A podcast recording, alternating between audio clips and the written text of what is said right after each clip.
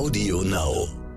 Zu verstehen, wie sich jetzt ein Netzwerk, was auf Strömung reagieren kann, reorganisiert, das ist tatsächlich Physik, die wir nicht verstanden haben, die total wichtig ist, um zu verstehen, auch wie unser Adernetzwerk sich reorganisiert, wie es auf äh, zum Beispiel eine Verstopfung reagiert.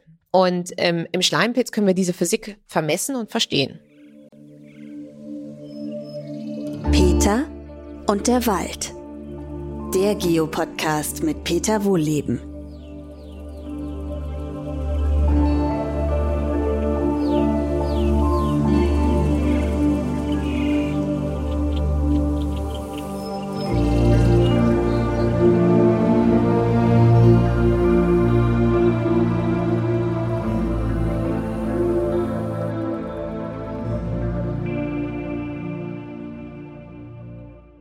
Willkommen zu meinem neuesten Podcast. Diesmal mit Professor Dr. Karin Alim. Sie ist Biophysikerin. Ähm, das können Sie uns gleich selber erklären, äh, was das ist. Es hört sich so ein bisschen so an als etwas, was ich in der Schule nicht gerne gemacht hätte. Also Biologie schon, aber ich wollte sie ja vorstellen. Also ich fange einfach mal an, Frau Alim, wenn es Ihnen recht ist, mit Ihrem schönsten Walderlebnis.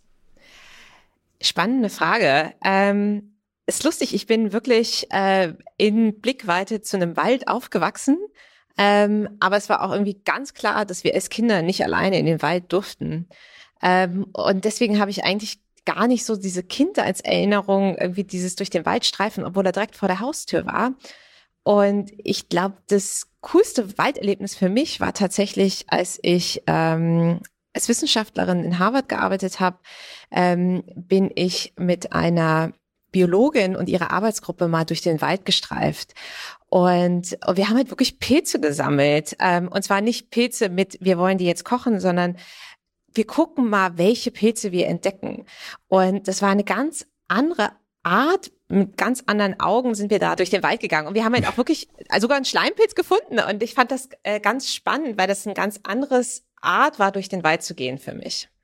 Ja, klingt, äh, das können, macht, können sich die meisten Leute gar nicht vorstellen. Pilze sammeln, ohne sie zu essen. Ähm, klingt gut. Und da sind wir eigentlich schon beim Thema. So ist äh, mein Sohn Tobias über sie gestolpert.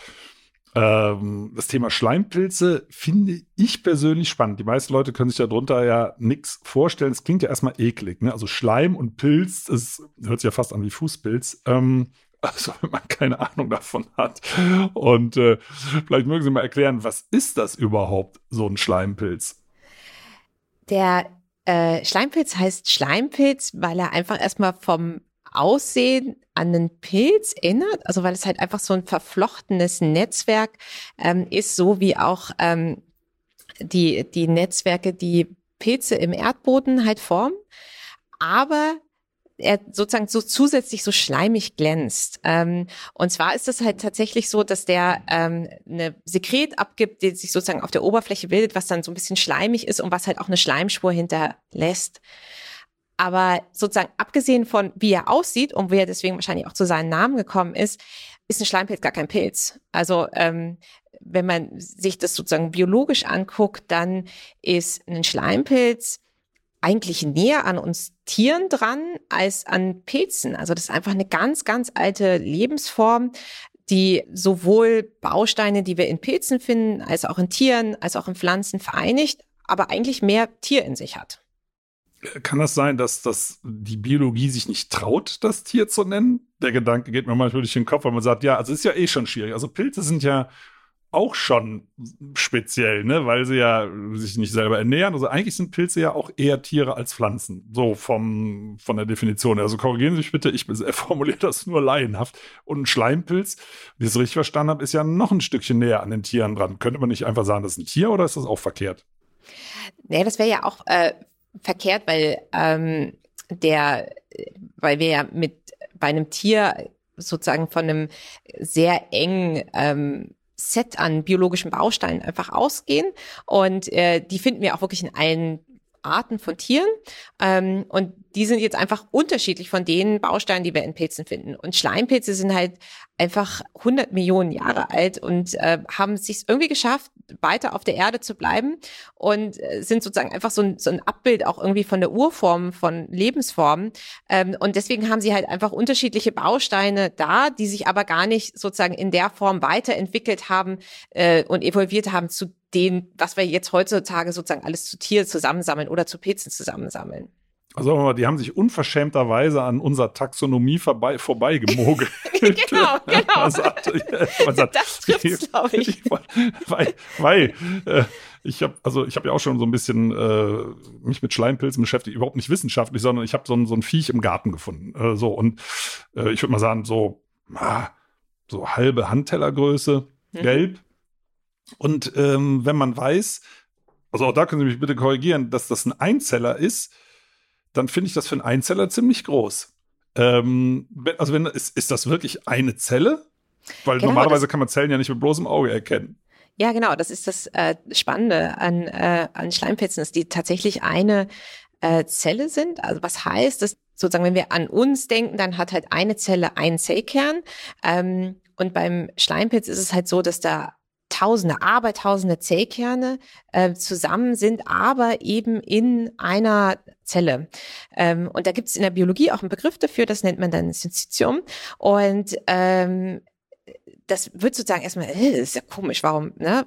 Äh, haben wir ja, denn der so macht, der macht lauter komische Sachen. Ne? Der macht lauter komische Sachen, genau. Aber äh, die Idee, dass es dieses, dieses Konzept gibt, dass ich eine riesige Zelle habe, ganz viele Zellkerne drin sind, das haben wir tatsächlich in allen Formen, also ganz vielen Formen des Lebens. Also alleine bei uns Menschen, ähm, die Nervenbahnen im Rückenmark, die sind auch ganz schön groß und ganz schön lange Zellen. Und die haben auch mehrere Zellkerne. Ähm, wie lang sind die? Also nie überfragen darf, nur so im Vergleich. Also wie lang ist so eine Nervenbahn, Nervenzelle? Oh, ich weiß, da, so da, da fühlen sie mich aufs Lackeis. Das, das weiß Auf jeden ich Fall nicht. Aber länger als normal, ja. Ja, genau. Aber ja. also das ist schon so, dass der Schleimpitz tatsächlich den Guinness Book of World Records ähm, Rekord hält zu der größten Zelle. Also da gibt's ähm, Ende der 80er haben Bonner Wissenschaftler tatsächlich den auf drei Quadratmeter Größe wachsen lassen. Und Eine da gab's Zelle. den ein Wahnsinn. ein, äh, genau, ein Schleimpilz, ne? Also ein Schleimpilz auf drei Quadratmetern und da haben sie den Eintrag ins, äh, aber wir könnten das sicherlich auch größer wachsen lassen. Also da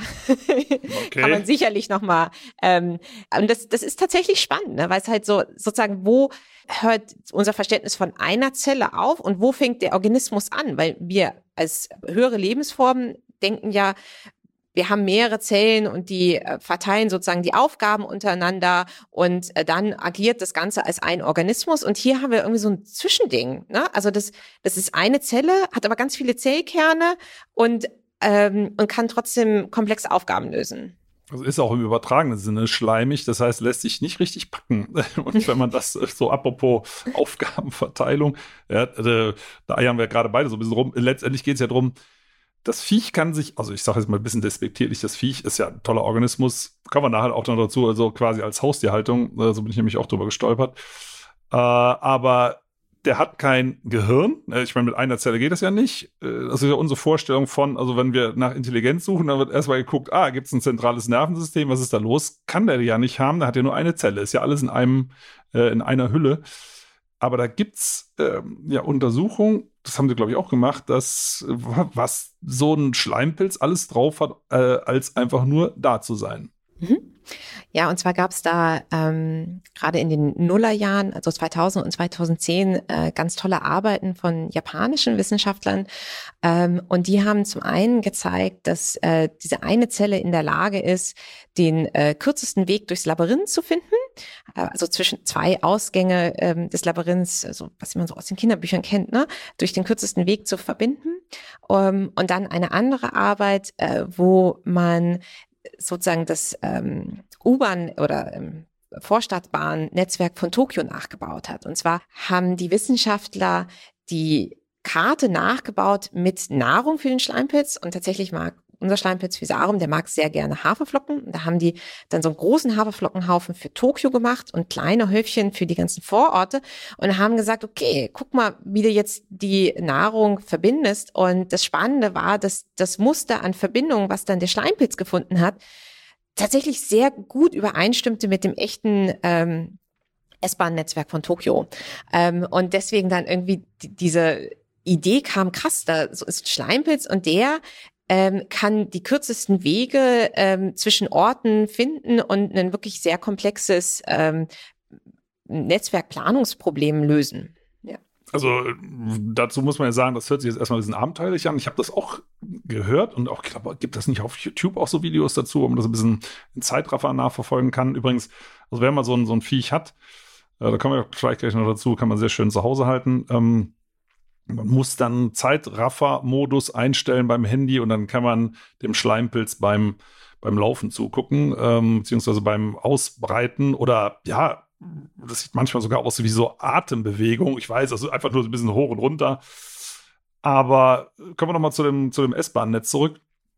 Also ich habe das auch gehört und es hört sich ja fast schon so ein bisschen wie Wunschdenken an.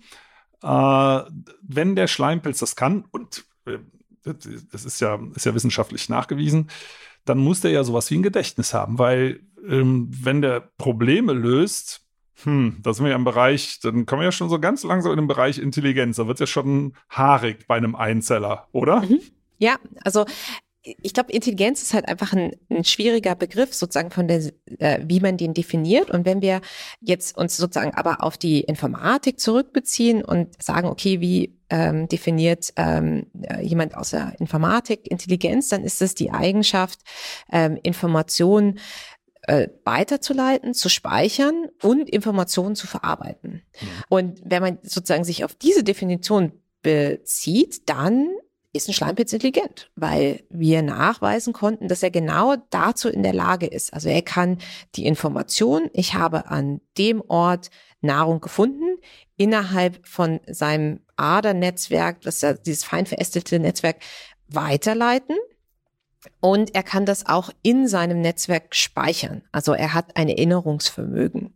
Äh, ähm, da, da, muss ich mal kurz einhaken, Erinnerungsvermögen. Aber das ist ja, äh, ne, da bleibt einem ja fast die Spucke weg, wenn man das hört, weil wir denken ja doch sehr streng in Kategorien, ähm, zumindest wir Laien, nicht, nicht, vielleicht nicht Sie als Biophysikerin, aber äh, so nach dem Motto, also Mensch, ne, anderthalb Kilo Proteinklumpen, da läuft richtig was ab.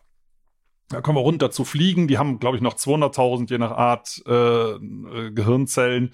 Und jetzt kommen wir runter zu dem Schleimpilz. Eine Zelle und in dieser einen Zelle muss ja alles stattfinden, Verdauung, Bewegung, was nicht alles. Und jetzt hat, hat das Kerlchen auch noch ein Gedächtnis. Das, das ist ja total faszinierend. Ja, ne, auf jeden Fall ist das total faszinierend und es hat uns auch ähm, wahnsinnig inspiriert, dass wir das dann irgendwie wirklich zeigen konnten und auch überhaupt erstmal diese Idee zu haben, nachzufragen, ob das möglich ist. Das ist ja auch immer so der erste Schritt. Ja, ähm, da, da, muss ich auch noch ganz kurz unterbrechen. Das finde ich cool, weil äh, manchmal, ich glaube, scheitert äh, scheitern Entdeckungen daran, dass man entweder nicht auf die richtigen Fragen kommt oder sich nicht traut, die zu stellen, oder? Ja, auf jeden Fall, auf jeden Fall. Also das, ähm, äh, äh, es ist immer in der Wissenschaft so ein bisschen ein, ähm, es bedingt sich so gegenseitig, was man in der Lage ist, erstmal zu erproben. Ähm, dann traut man sich erstmal zu sagen, okay, dann kann ich vielleicht diese Frage überhaupt erst stellen, weil ich kann es ja auch sozusagen gucken, ob ich das wirklich vermessen und, äh, und überprüfen kann. Ähm, aber es ist schon in irgendeiner Weise auch so ein bisschen so ein künstlerischer, kreativer Prozess, einfach zu sagen, okay, welche, welche Fragen sind denn überhaupt da? Welche Fragen kann ich stellen? Und da finde ich das enorm inspirierend, mit Schleimpilzen zu arbeiten, weil man sich da einfach, wenn man sich da so die einfach beobachtet, da kommen einem so viele Fragen auf. Und so ist es auch tatsächlich beim Erinnerungsvermögen gewesen. Ne? Das wäre halt, ähm, äh, das waren Experimente von einer Doktorandin bei mir in der Gruppe. Das war so ein bisschen Spielerei, wichtige Spielerei. Ich sage das auch meinen Leuten immer. Ich sage immer, das Wichtigste sind die Friday Afternoon Experiments. Das ist so ein ah, okay. ähm, äh, stehender Begriff, dass man sozusagen den Freitagnachmittag nutzt, um mal irgendwas sich auszutoben, irgendwas auszuprobieren, was nicht so ganz fokussiert in, in die Forschung passt. Und das war genau so ein Experiment. Und da haben wir beobachtet, wie so ein, so ein Schleimpilz in, in, in seiner Petrischale, wo wir den einsperren, nach Nahrung sucht. Und was wir dann gesehen haben, ist, dass der hat seine Nahrung gefunden und der hat die aufgegessen und dann ist er weitergekrabbelt und hat gesucht, wo ist die nächste Nahrung. Und wir haben aber in diesem Netzwerk, also dem Muster, wo habe ich dicke Adern und wo habe ich dünne Adern, konnten wir noch genau sehen, wo die Nahrung mal war. Also die Nahrung war komplett aufgegessen, da hat man nichts mehr von gesehen, aber im Netzwerk war es noch ganz klar abgebildet. Und da haben wir gesagt, krasse Sache. Wie ist denn das jetzt? Kann es sein, dass wirklich das Muster, wo ich dicke und wo ich dünne Adern habe, eine Art von Erinnerungsvermögen darstellt? Und das war dann der Anfang zu sagen, okay, wenn das so wäre, wie würden wir das überprüfen? Welche Art von Experimente müssten wir machen? Was müssten wir vermessen? Und am Ende ist sozusagen das, was wir finden, eigentlich eine Analogie zu unserem Nervensystem. Weil wir sozusagen denken, ah, speichern ja Informationen in unseren Nerven und wir speichern unsere Informationen darin, wie gut die Verbindungen zwischen einzelnen Nerven sind.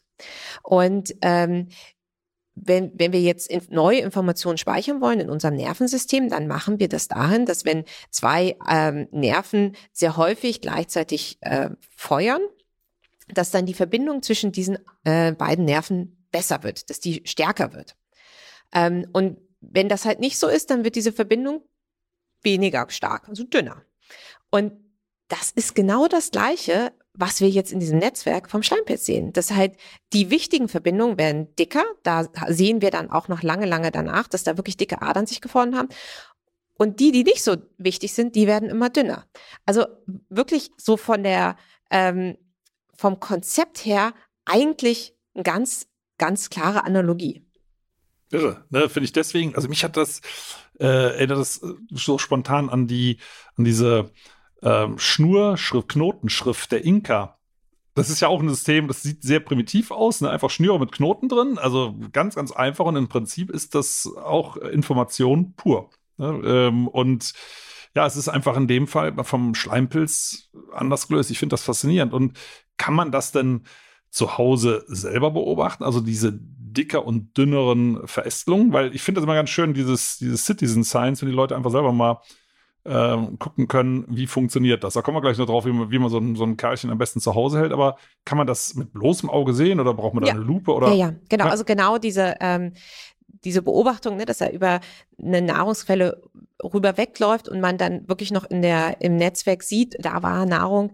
Ähm, das ist äh, ein Experiment, was man wirklich so ohne weiteres zu Hause selber machen könnte. Ja, genau. Also ich finde das klasse. Also ähm, ich habe halt auch schon einiges drüber gelesen. Also mein erster Fund war dieser, dieser Halbhandteller große ähm, Schleimpilz im Garten, wo ich eben das Handy daneben gestellt habe, habe mal Zeitrafferfunktion äh, eingeschaltet, aber äh, und dann sieht, sah man halt, dass das insgesamt so ein bisschen waberte. Aber ich habe mir dann mal im Internet bestellt, da gibt es ja so von diesen Dauerformen, die der auch ausbildet, ne, so Papierschnippel, wo halt ein bisschen was drauf ist. Und dann äh, auf so, so eine kleine Petrischale, Küchenpapier sterilisiert. Ich glaube, der, die sind irre, irre empfindlich, ne, in Bezug auf Bakterien oder was, mhm. wenn es stimmt. Also das können Sie gleich alles korrigieren gerne. Hab den dann jedenfalls da drauf gesetzt, bisschen feucht gemacht, paar Haferflocken drauf ähm, und dann dunkel gestellt und dann immer mal wieder zwischendurch rausgeholt und man kann so im Stundentakt dann schön sehen, wie der sich vorwärts bewegt und habe das dann auch mit einer, mit einer Spiegelreflexkamera dann, dann äh, eben Zeitrafferaufnahmen gemacht. Also ist, ich finde es total spannend, aber was ich eben nicht gemacht habe, für mich war das Experiment dann durch, äh, dass ich hinterher geguckt habe, sieht man, wo die Haferflocken lagen. Ne? Also diese, mhm. diese Erinnerungssachen. Aber das, das könnte ich dann alles selber zu Hause am mhm. Schreibtisch mhm. nachvollziehen. Ähm, ja, also tatsächlich ist es wahrscheinlich sogar besser, wenn man so eine so eine Haferflocke ist halt extrem groß. Ähm, also wenn man jetzt sozusagen nur so, so ein Brocken Haferflocke ähm, nimmt oder ähm, äh, sogar was einen kleineren, ein bisschen ah, was kleineres Nahrung, glaub, einfach dann sieht man es ein bisschen besser. Ne? Aber dann habe ich den ähm, überfordert, vielleicht hat er sie überfressen, ja, keine Ahnung. Ja, aber genau so, wie Sie das beschreiben, also ähm, wir haben das leider jetzt pandemiebedingt, ist das natürlich in den letzten zwei Jahren wenig passiert, aber wir haben das früher immer gemacht, wenn jetzt irgendwie Nacht des Wissens war, in Göttingen zum Beispiel, ähm, dann haben wir äh, ganz viele Petrischalen vorbereitet, also bis zu 200, 300 Stück und hatten dann auch Schleimpilzkulturen ab, an, äh, äh, angesetzt, so wirklich in so riesigen Schalen, was ist ich, äh, 40 mal 20 Zentimeter, die waren dann voll mit Schleimpilz und, ähm, und dann haben wir jedem, der zu uns an den Stand gekommen ist, der durfte dann seinen eigenen Schleimpilz-Experiment sozusagen ansetzen und mit nach Hause nehmen. Und wir hatten da immer einen riesen Zulauf, weil das alle so cool fanden, dass sie ihr, ihr Haustier mit nach Hause nehmen dürfen. Und ich fand es auch immer ganz toll, wenn man dann irgendwie dann so eine Familie irgendwie rankam und ich habe mich dann irgendwie den Kindern zugewendet und habe versucht, irgendwie mit denen ins Gespräch zu kommen. Und, und dann irgendwie die Mutter oder der Vater war, wir wollen auch einen davon. ähm, und dann auch ganz süße äh, Zuschriften dann nachher, okay, mein Schleimpilz ist sehr arg gewachsen, ähm, was mache ich jetzt mit ihm? Ähm, und da sind einfach tolle Gespräche entstanden. Also durch diesen Prozess ähm, selber ein Experiment vor Ort ansetzen zu dürfen und mit nach Hause nehmen zu können. Finde ich echt klasse, aber die Frage, die würde mich natürlich auch interessieren. So, der wächst und wächst. So, was mache ich dann mit dem? Kann ich, ich will den ja jetzt nicht einfach sterben lassen, falls das überhaupt geht. Ich weiß ja nicht, wie das, wie das funktioniert. Ja, was mache ich? Also er wächst, ich habe jetzt in der Petrischale, mümmelt da vor sich hin.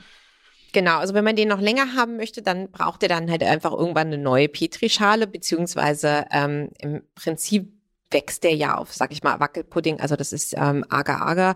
Ähm, das kann man sich auch selber zu Hause sozusagen neu in irgendeine andere Schale ähm, äh, ansetzen und dann kann man wirklich einfach so ein Stück gelben Schleim übertragen auf die neue äh, frische Fläche paar Haferflocken dazu sprenkeln und dann wächst der fröhlich weiter. Und, und dann den kann man. Den Teil, den tue ich dann weg oder den, ja, also wir tun den einfach in Müll. Also das ist das ist völlig okay. harmlos. Ähm, äh, der kann einfach im Hausmüll verschwinden und das ist jetzt auch nicht so, dass der dann halt irgendwie den Hausmüll überwächst oder so. Ähm, der hat zwei Möglichkeiten zu, sag ich mal, zu sterben. Das eine ist, ähm, er kann sozusagen eintrocknen. Ähm, das wäre das Thema Hausmüll. Äh, ja, genau. Also er kann halt sozusagen eintrocknen. Ähm, das ist so eine ähm, wenn er halt keine Nahrung mehr findet, dann trocknet er irgendwie ein. Und wenn er dann wieder Nahrung findet, dann würde er wieder erwachen und sozusagen weiter wachsen. Oder insbesondere unter hoher Sonneneinstrahlung, deswegen eher ne, im Dunkel stellen. Mhm. Ähm, also unter hohen, hoher Sonneneinstrahlung äh, formt er halt Sporen. Tatsächlich so wie Pilze ja auch Sporen formen. Das sind dann so kleine schwarze Punkte. Ähm, und, äh, und diese Sporen wären dann der Start für einen neuen Schleimpilz ähm, zu einem späteren Zeitpunkt. Also das ist dann sozusagen die Samen, in denen er dann halt äh, überwintern kann, so ungefähr. Mhm. Ja. Ah, da fällt mir was ein, ähm, ich, weil ich draußen was gefunden habe. Ich gehe mal gerade raus und bin gleich wieder drin.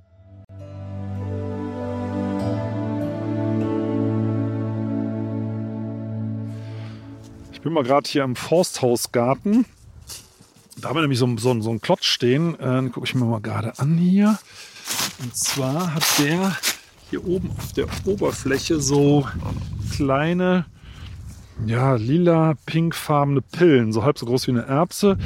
Ich habe mal, in Klammern mit gefährlichem Halbwissen, gelesen, dass das auch Schleimpilze sein können. Aber bin ich mir nicht sicher, frage ich lieber mal nach und gehe wieder rein.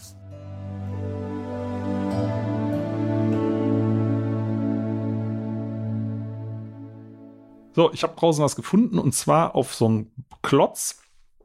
Diese, diese kleinen, ähm, ja, fast pinken Pillen. Ist das auch ein Stein, äh, Sch Steinpilz, Sch Schleimpilz oder äh, ist das irgendwas anderes? Weil ich habe mal gehört, dass Schleimpilze auch so aussehen können.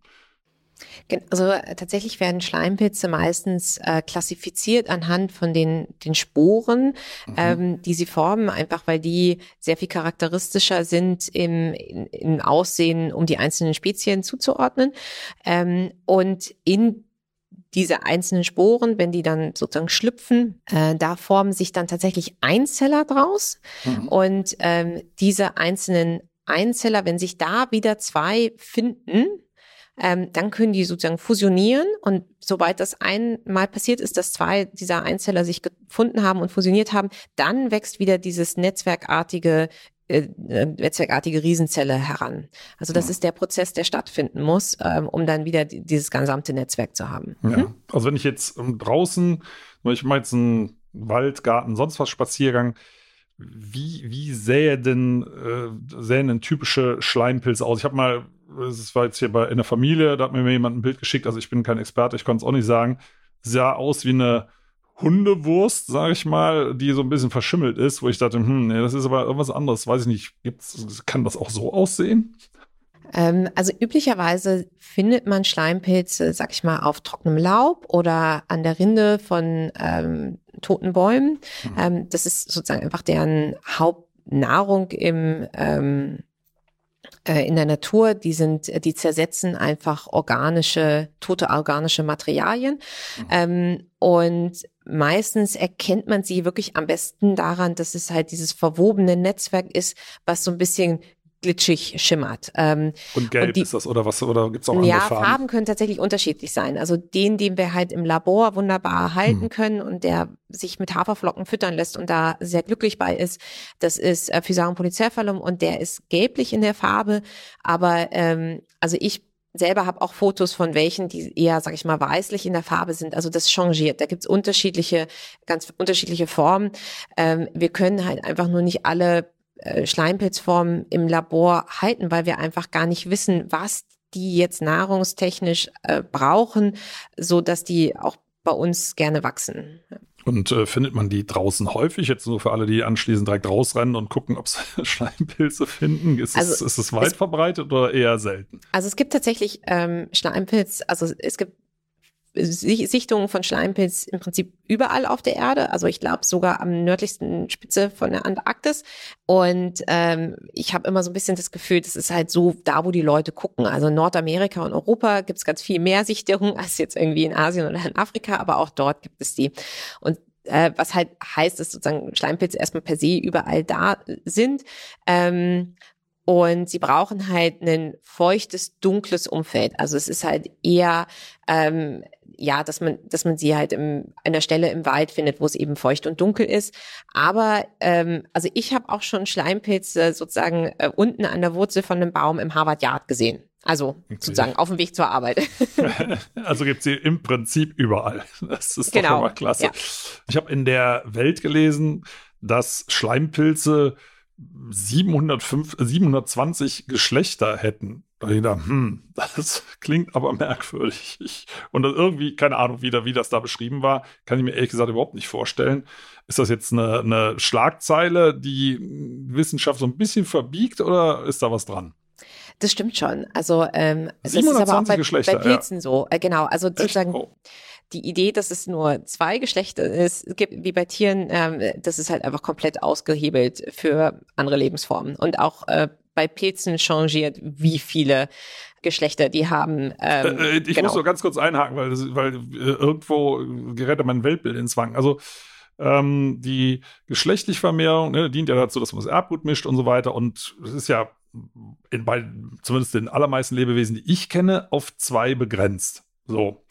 Und äh, was, äh, was ist, was steckt dahinter, dass man auf einmal so viele verschiedene Geschlechter produziert? Oh, da, da fühlen sie mich tatsächlich auch ein bisschen aufs Glatteis. Äh, ich weiß nicht genau, was sozusagen dahinter steht, aber die ja. Idee ist halt, dass es sozusagen einfach mehr Merkmale gibt, ähm, mit dem sich äh, Individuen unterscheiden, um zu entscheiden, ob sie gemeinsam ähm, na, äh, Offspring erzeugen, also Nachwuchs erzeugen. Also es klingt ja eigentlich nach einer besseren Taktik. Ne? Also wenn es Sinn macht, äh, Erbgut zu mischen zwischen Geschlechtern und dann finde ich 720 klingt nach mehr Mischung als zwei. Ehrlich gesagt, aber wer weiß. Ich, aber, also da weiß ich wirklich nicht in nein, nein, Also auch gut. sozusagen die Frage, ne, warum es halt, wann es äh, äh, gesch äh, geschlechtliche Vermehrung versus ageschlechtliche Vermehrung gibt. Ja. Ich meine, das ist immer noch ein großer Forschungsschwerpunkt. Und da gibt es ja auch ganz spannende Beobachtungen. Ich glaube, das war irgendwie eine, äh, eine Vogelart in äh, Kalifornien, wo man dann beobachtet hat, dass die diese Vögel sich ageschlechtlich äh, vermehrt haben. Ähm, Vögel, okay. Ja, also das genau, ja, ja ich glaube, das war ähm, das ist irgendeine Vogelart, die ähm, so arg beim zum vom Aussterben bedroht ist, dass wirklich die gesamte Population bekannt ist und man auch wirklich äh, die DNA von allen Vögeln hat. Ähm, und dann haben die die halt analysiert und festgestellt, Moment mal, ähm, das sind ja sozusagen Klone der Mutter. Äh, wie kommt denn das? Ähm, und äh, genau, also das, das heißt auch, wir, also auch Tiere können sich tatsächlich, also die Beispiel von diesem, diesem Vogel da in Kalifornien, ähm, A-geschlechtlich, genau, und es ist halt wirklich einfach noch ein Diskussionspunkt. Wo macht Sinn, wann macht es keinen Sinn und warum macht das die Natur? Ja. Finde ich übrigens äh, gut, das äh, hört man viel zu selten, dass Wissenschaftlerinnen und Wissenschaftler sagen, weiß ich nicht, keine Ahnung. Ich meine, man weiß ja so vieles nicht, äh, äh aber wenn man sagt, ich weiß es, dann guckt ja keiner mehr nach. in den Fällen von daher finde ich das gut. Äh, das weil so Wissenslücken, das ist, ja, das ist ja das Salz in der Suppe, dass man sagt, da muss man noch mal ein bisschen genauer hingucken. Im Übrigen mit dieser äh, ageschlechtlichen Vermehrung von Vögeln, äh, das hat dann vielleicht möglicherweise, ist das in dem Film Jurassic Park aufgegriffen worden. Da ging es ja darum, dass die, ich weiß gar nicht mehr, alle Saurier, ich sage jetzt mal, weiblich waren. Vielleicht war das das so, ich müsste den Film nochmal gucken. Und dass sie sich darüber ja gar nicht vermehren könnten. Und ich glaube, das Ende vom Lied oder auch vom Film ist, dass sie es eben doch machen. Äh, vielleicht ist das, ist die Forschung damals schon, der Film ist ja schon ein paar Jahre alt, ne? ich glaube 20 Jahre oder so, ähm, schon mit eingeflossen. Aber ich finde es faszinierend, weil ich habe das auch schon mal gehört, dass zum Beispiel bei Hühnern, dass sie das Geschlecht wechseln können, aber das geht ja chromosomentechnisch geht das ja gar nicht. Es geht ja nur in Bezug auf die, ja, auf die Umwandlung von Organen. Aber ich habe bei Hühnern, also jetzt, Sie es sagen, ähm, habe ich das schon mal gehört, dass sich Hennen zu Hähnen umwandeln können. Aber ja, das, das weiß ich jetzt tatsächlich auch nicht. Also ich weiß, dass, also dieser Artikel mit den ähm, es muss irgendeine Greifvogelart sein, ich krieg's wirklich nicht mehr zusammen. In Kalifornien, das ist äh, relativ neu, also einfach sozusagen auch von den Methoden ähm, sozusagen Sequenzieren von DNA. Das war vor 20 Jahren noch nicht, dass man das so ohne weiteres ah, okay, machen dann konnte. Wird der Film, aber, war das vielleicht aber es ist bekannt von anderen Vogelarten halt ja. auch. Das ist das dass, ähm, dass es beschrieben wurde. Man hat es jetzt einfach bei denen überhaupt nicht vermutet und war einfach total überrascht ähm, und hat, glaube ich, einfach eher die Frage aufgeworfen, naja, normalerweise vermessen wir ja nicht eine ganze ähm, Kolonie von Vögeln und wissen sozusagen, wer mit wem wie verwandt ist. Ähm, und oh Gott, was hätten wir jetzt eigentlich alles nochmal vermessen müssen, um überhaupt dieser Frage nachzugehen? Weil wenn wir, wenn wir die Daten nicht haben, dann können wir es ja doch gar nicht sehen. Ne? Ja. ja. Ja, und ähm, apropos vermessen und nachgucken, das kostet ja alles Geld. Und äh, ist in der Forschung ja ein bisschen ungleich verteilt, sage ich mal, ja aus gutem Grund, ne? dass man erstmal guckt, was ist ja im Humanbereich los, dann eher bei Tieren, dann geht es auch mehr nach, wenn man in den Bereich Pflanzen oder vielleicht auch Pilze kommt, eher nach dem Nutzen, äh, Drittmittelforschung, wie auch immer. Gibt es bei Schleimpilzen irgendeinen praktischen Nutzen? Also muss es ja gar nicht haben, aber gibt es den? Aus der Forschung jetzt? Oder ist es einfach nur interessant, was mir persönlich ja schon reichen würde?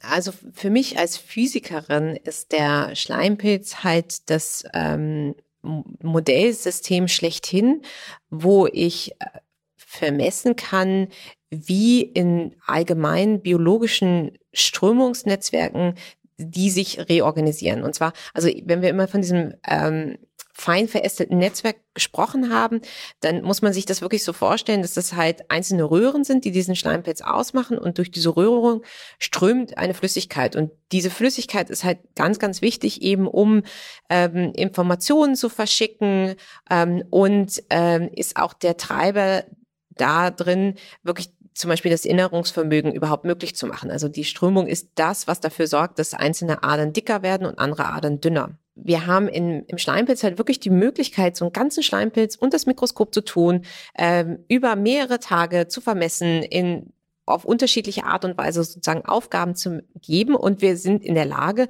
wirklich alle Adern, wie dick sind sie und die Strömung parallel zu vermessen. Und in diesem Detail schaffen wir das bei keinem anderen lebenden Strömungsnetzwerk. Und ähm, aber das, die Konzept von Strömungsnetzwerken ist halt ganz, ganz häufig kopiert in der Natur. Also natürlich denken wir als erstes mal an unsere an Adernetzwerk, ne, also das Blut, das durch unsere Adern strömt. Ähm, und auch unser Adernetzwerk ist dynamisch. Während wir miteinander sprechen, brauchen andere bestimmte Teile ihres Gehirns mehr äh, Sauerstoff, mehr Glucose, um überhaupt arbeiten zu können. Und was dann passiert, ist, dass halt eben einzelne Adern im Gehirn dicker werden und dafür sorgen, dass dort mehr hinströmen oder auch dünner werden. Einfach von der Physik ist die Frage, wie reorganisiert sich so ein Netzwerk tatsächlich äh, sehr komplex, weil ähm, in einem Netzwerk alles miteinander gekoppelt ist. Also wenn sich eine Ader dünner macht, dann ändert sich nicht nur die Strömung in dieser einen Ader, die dünner geworden ist, sondern die Strömung, die jetzt durch diese dünnere Ader ja nicht mehr durchkommt, die wird umgeleitet. Und die wird ja umgeleitet durch die anderen Adern. Das heißt, die anderen Adern kriegen auf einmal äh, auch mehr Strömung. Und so sieht man, dass dieses ganze Netzwerk sozusagen über die Strömungsphysik gekoppelt ist. Und zu verstehen, wie sich jetzt ein, ein Netzwerk, was auf Strömung reagieren kann und wo Adern dicker und dünner werden können, je nachdem, wie viel da strömt, sich reorganisiert, das ist tatsächlich Physik, die wir nicht verstanden haben äh, die total wichtig ist, um zu verstehen, auch wie unser Adernetzwerk ähm, sich reorganisiert, wie es auf äh, zum Beispiel eine Verstopfung, also einen Schlaganfall äh, ähm, reagiert. Und ähm, im Schleimpilz können wir diese Physik vermessen und verstehen. Ich finde das, ich, ich, ich höre Ihnen jetzt ganz fasziniert zu, weil ich stelle mir das alles vor. Das ist ein, nochmal, das ist ein Einzeller, der das ja alles organisiert. Das bildet sich ja nicht zufällig. Ne? Das ist ja alles, alles mit Rückkopplung und so weiter, wo man denkt, ja, aber wo, wo speichert er das? Also ich habe das verstanden, dass das der, das äh, dicker und dünnere Adern, dass sich da ähm, Wege öffnen, verschließen sozusagen, aber das ist ja das, das würde sich ja viel zu mechanisch anhören, was es ja wahrscheinlich nicht ist, sondern irgendwie muss ja, wenn eine Reaktion ausgelöst wird, da dieser Reiz ja noch irgendwie verarbeitet werden. Gibt es da irgendwelche Hinweise drauf? Das muss ja in der Flüssigkeit irgendwo stattfinden. Ähm, ja, also die Idee ist tatsächlich, ähm, und das gilt halt sowohl für den Schleimpilz als auch ne, für unsere Adernetzwerke, dass einfach die, die Strömung, die durch die Adern durchfließt, die ähm, äh, da ist halt eine gewisse Kraft, die halt auf die, auf die, auf die Wände wirkt.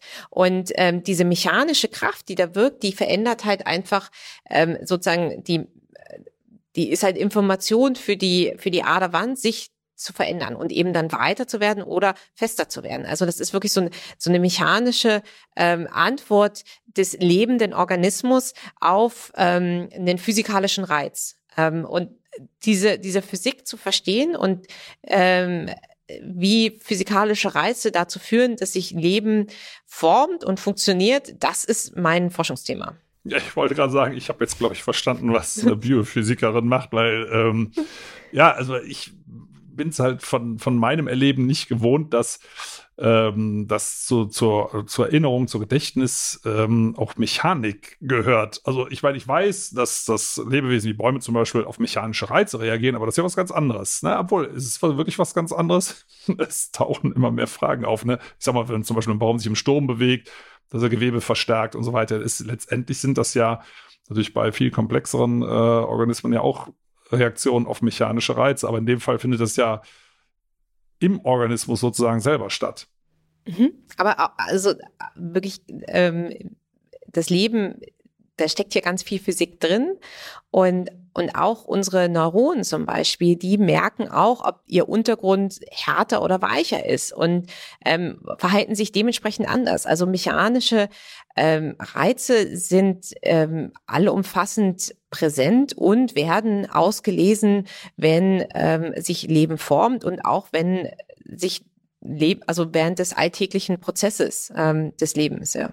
Ja, ich glaube, ein also Beispiel sind halt zum Beispiel die Astronauten. Ne? Wenn man, ja. das, ich glaube, das weiß ja jeder, ne? dass wenn die Astronauten im All sind, dass man, dass die dann auf einmal die Schwerkraft nicht mehr haben, also die dieser eine physikalische Input sozusagen Reiz wegfällt und äh, sich tatsächlich auch bei einem Aufenthalt von einem halben Jahr äh, tatsächlich die Funktion des Körpers ändert. Ne? Und ich glaube, das ist ein gutes Beispiel zu zeigen, dass das halt wirklich ähm, äh, allumfassend ist, dass äh, unser Körper und unser Leben auf äh, physikale, also mechanische Reize und Kräfte äh, reagiert. Also ich finde es äh, wahnsinnig spannend. Ich könnte könnt mich stundenlang mit Ihnen weiter unterhalten. Wir müssen leider zum Ende kommen. Aber ich kann eigentlich nur äh, alle Zuhörerinnen und Zuhörer auffordern, sich so einen Schleimpilz mal nach Hause zu holen. Weil, was Sie jetzt gesagt haben, finde ich, reizt total, sich das nochmal anzuschauen, äh, wie das zu Hause funktioniert. Und es ist ja mit relativ einfachen Mitteln zu machen. Vielleicht als Abschlussfrage, vielleicht wissen Sie das, äh, Sie sitzen ja quasi an der Quelle. Wo kriege ich so einen Schleimpilz her? Also aus dem Internet, ich habe nochmal geschaut, das gab es mal bei irgendwelchen äh, Auktionsportalen. Da habe ich mir mal das bestellt, hat, glaube ich, weiß ich nicht, 5 Euro gekostet. So ein Papierstüppel ist natürlich, ja, das ist ja fast, äh, fast äh, vom Gewicht her wie Gold, so ungefähr. Gibt es noch irgendwelche anderen Quellen? Also, falls man da nicht fündig wird, ich habe jetzt die Zeit nochmal recherchiert, ist es, da gibt es zwar so irre teure Sets, übrigens mit tollen Handelsnamen, das wird ja dann so, wird ja auch Blob genannt, das hört sich mhm. ja schon ein bisschen so an wie Bob der Baumeister oder so.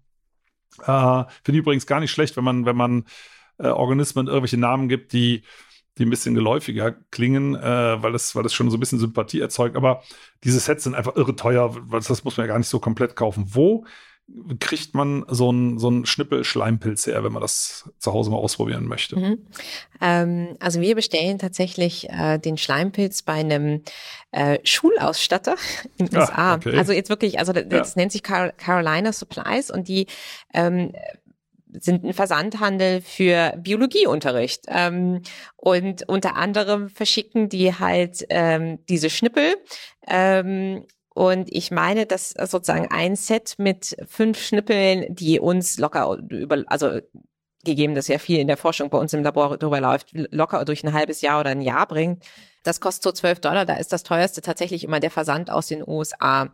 Ähm, und das ist die Quelle, wo wir es immer noch beziehen. Und wie gesagt, ich hoffe, dass jetzt auch mal wieder ähm, Events stattfinden, jetzt irgendwie in äh, Zusammenarbeit zum Beispiel in München mit dem Museum Mensch und Natur. Ähm, das wäre dann immer so ein Ort, wo wir halt auch irgendwie immer gerne, wie gesagt, Schleimpilze rausgeben für jedermann. Aber so was anderes weiß ich auch tatsächlich nicht. Also wir bestellen es wirklich immer in den USA bei diesem Schulhandel. Und das sind ja letztendlich Briefchen, ne? das yeah, nimmt ja nicht genau. viel Platz weg. Also das wäre das eine Möglichkeit. Also wer jetzt unbedingt sagt, ich möchte so einen Schleimpilz als in Anführungszeichen Haustier halten. Und natürlich, wenn es dann ähm, von den Veranstaltungen her wieder geht, da ist ja so ein bisschen Land in sich, wenn man jetzt alles richtig beurteilt, ähm, dann am besten bei Ihnen vorbeikommen, äh, wenn Sie so einen, so einen Veranstaltungstag haben. Das ist natürlich viel besser. Da geht es mit Erläuterungen. Da kann man auch mal sehen, wie wir das Ganze schon im fortgeschrittenen Zustand, ne, wenn man so einen Papierschnippel kriegt. Das sieht wirklich aus, also meins sah zumindest so aus wie ein die Mini-Papierfetzchen doppelt so groß wie ein Daumennagel und so ein bisschen wie verschütteter Kaffee drauf. Und man sagt, dafür soll ich jetzt so viel Geld bezahlen. Äh, da ist das, was die dann an so einem Dach der offenen Tür zeigen, glaube ich, ein bisschen eindrucksvoller. Ja, äh, Frau Alim, also vielen, vielen Dank äh, für das Gespräch. Ich habe äh, ganz viele Anregungen und vor allem auch noch mal Lust. Ich habe es schon mal vor, ich glaube, zwei Jahren gemacht mit dem Schleimpilz. Äh, ich glaube, ich werde mir noch mal sowas besorgen. Vor allem, weil mich interessiert zu beobachten, wie dieses Kerlchen sich merkt, wo die Haferflocken ähm, gelegen haben, beziehungsweise ob ich sehe, ähm, wie sich das der Schleimpilz gemerkt hat. Also ganz, ganz herzlichen Dank ähm, und vielleicht sehen wir uns ja mal bei einer Ihrer Veranstaltungen. Würde mich sehr freuen. Vielen herzlichen Dank auch von mir. Es hat wirklich total Spaß gemacht. Dankeschön.